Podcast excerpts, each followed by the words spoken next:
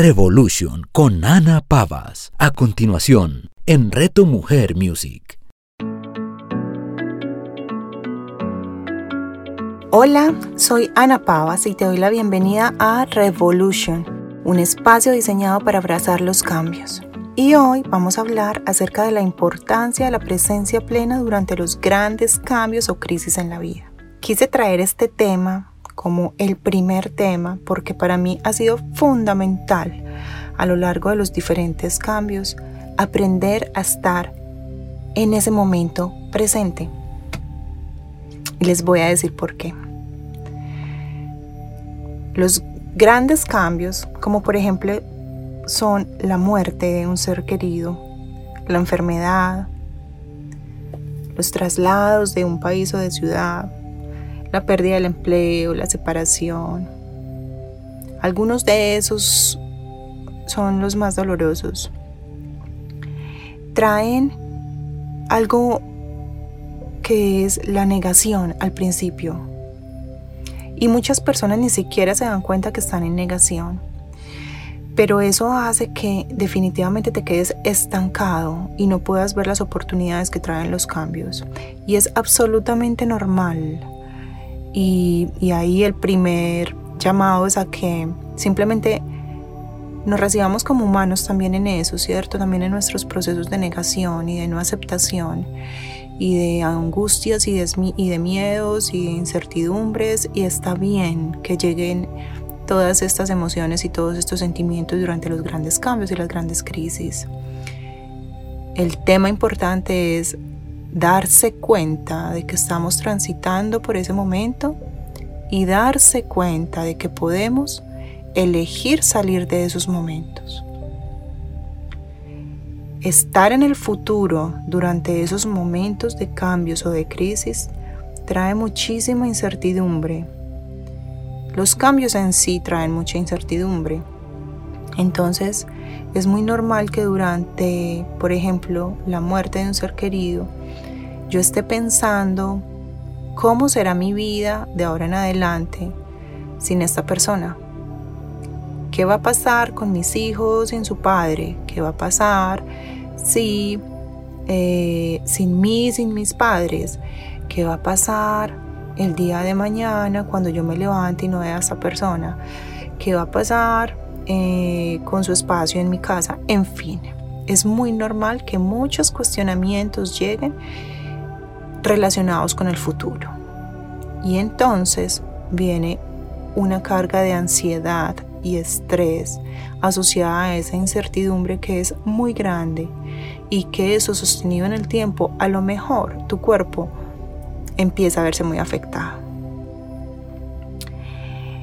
Por otro lado, también llega, llegan muchísimos cuestionamientos que están relacionados con el pasado. Así que por ejemplo, en el caso de una enfermedad, es normal que te preguntes, ¿qué hubiera pasado si hubiera ido a este otro médico? ¿Qué hubiera pasado si me hubiera alimentado diferente? ¿Qué hubiera pasado si hubiera tomado mejor este tratamiento? Y así miles de cuestionamientos también con el pasado. Y en esos momentos entonces llegan las culpas, otra emoción, otro sentimiento que tu cuerpo está diseñado para soportarlo, pero que durante periodos muy prolongados comienzan a hacerte un daño importante. Así que es fundamental podernos quedar en el presente, aún durante esos momentos de crisis y cambios. Hay una frase muy hermosa que yo amo y que casi que es un mantra para mí. Y dice, no podemos respirar por ayer, y tampoco podemos hacerlo por mañana. Y es realmente sabia, ni siquiera podemos respirar por un segundo después ni por un segundo antes, solo por este momento. Aceptar, además, es diferente de resignarnos. Aceptar no quiere decir que no vamos a hacer nada, pero aceptar si nos hace tener como la capacidad de observar que ciertas circunstancias y situaciones no están bajo nuestro control, no están en el círculo de nuestro control.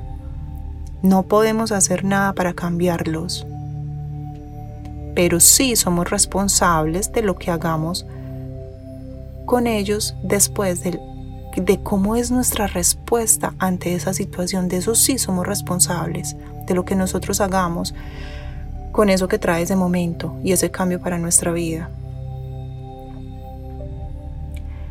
No aceptar está relacionado con el apego. Y el apego hace que sea muy difícil encontrar soluciones. El apego hace que, que hayan bloqueos. La no aceptación no permite que la energía fluya, porque la energía fluye por el medio que ofrece la menor resistencia. Es una ley física, está ahí. Así que cuando aceptamos, viene algo muy hermoso después que se llama la rendición. Y la rendición es un estado tan profundo del alma, pero que trae tantos beneficios al cuerpo y a la mente que no te alcanzas a imaginar.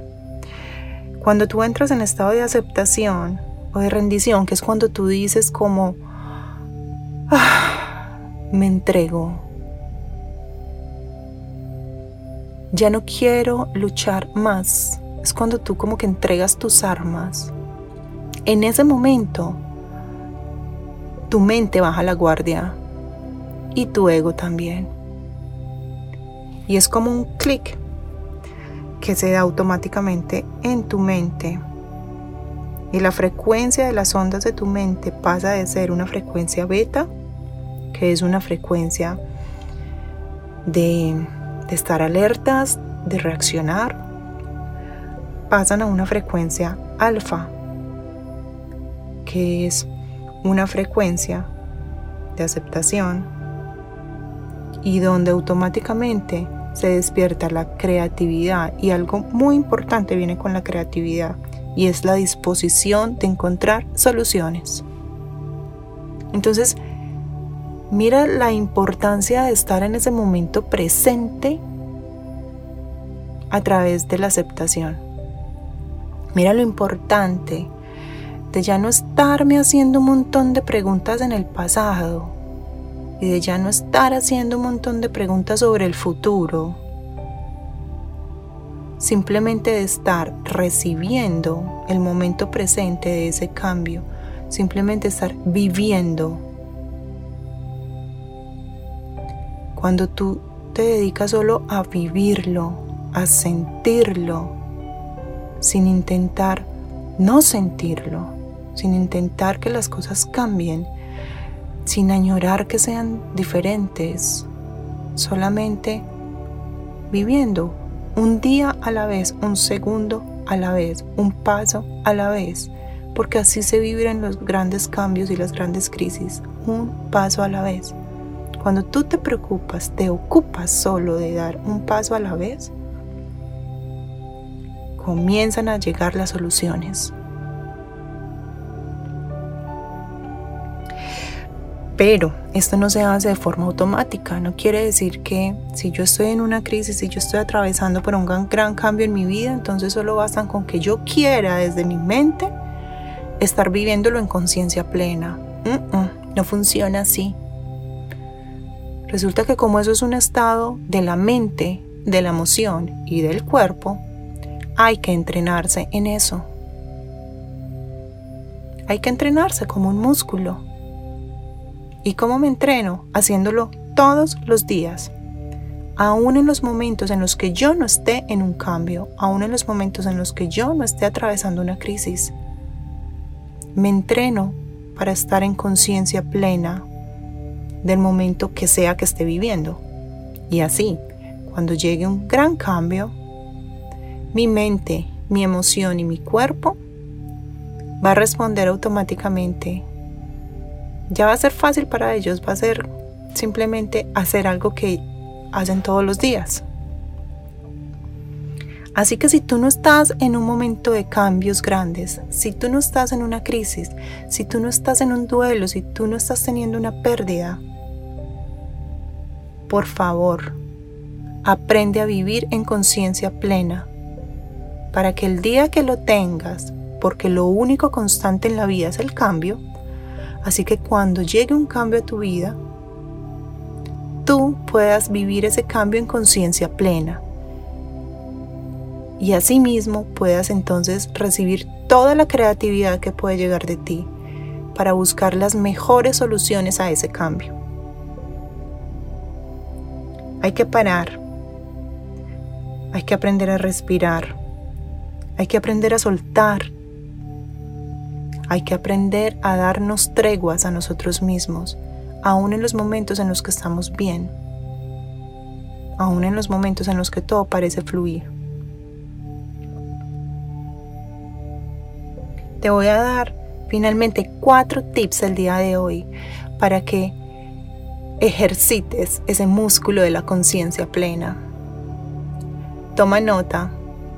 Son cuatro cosas pequeñas que puedes hacer cada día. Escoge si quieres hacerla las cuatro o si no comienza por al menos hacer una cada semana. Y prueba. Hazla durante varios días y prueba cómo te sientes. La primera es, realiza un escaneo corporal justo antes de levantarte o justo antes de irte a la cama en la noche. ¿Qué es un escaneo corporal? Cuando estés acostado, comienza a sentir cómo se sienten los dedos de tus pies, cómo se sienten tus pies, cómo se sienten tus piernas, tus rodillas, ¿Cómo se sienten tus muslos? ¿Cómo se siente tu cadera? ¿Cómo se siente tu espalda acostada en la cama? ¿Cómo es ese contacto? ¿Cómo se siente tu pecho? ¿Puedes sentir el latido de tu corazón?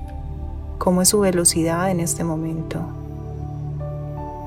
¿Cómo se sienten los dedos de tus manos? ¿Cómo se sienten incluso las uñas? cómo se sienten tus oídos. Pasa la lengua por toda tu boca y dime cómo se siente el sabor de tu boca. ¿Cómo se siente tu cuero cabelludo? Eso es un escaneo corporal y te toma tres o cinco minutos. Y resulta que durante esos minutos tú no estás en ningún otro lado, no estás en el presente, perdón, no estás en el futuro, no estás en el pasado, solo estás en el presente, en cómo está tu cuerpo. Tip número 2. Toma al menos una alimentación consciente al día. ¿Qué quiere decir eso? Vas a contar tus masticaciones en uno de tus alimentos. Entonces vas a sentarte a almorzar y vas a contar cuántas masticaciones haces por cada bocado. Trata de que al menos sean 15 o 20. Lo ideal son 30 para estar en conciencia plena. Pero es un ejercicio bastante interesante, a veces poco fácil para muchos. Así que comienza contándolos y comienza alargando el número de masticaciones en cada bocado. Tip número 3. Comienza a escribir un journaling o un diario de la gratitud, cualquiera de los dos.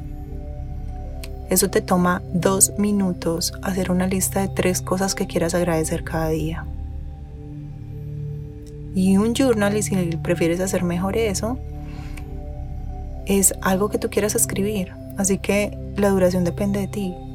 ¿Qué quieres escribir? Puedes escribir cómo me quiero sentir hoy, puedes escribir tu planeación del día, puedes escribir un propósito que tengas, escógelo.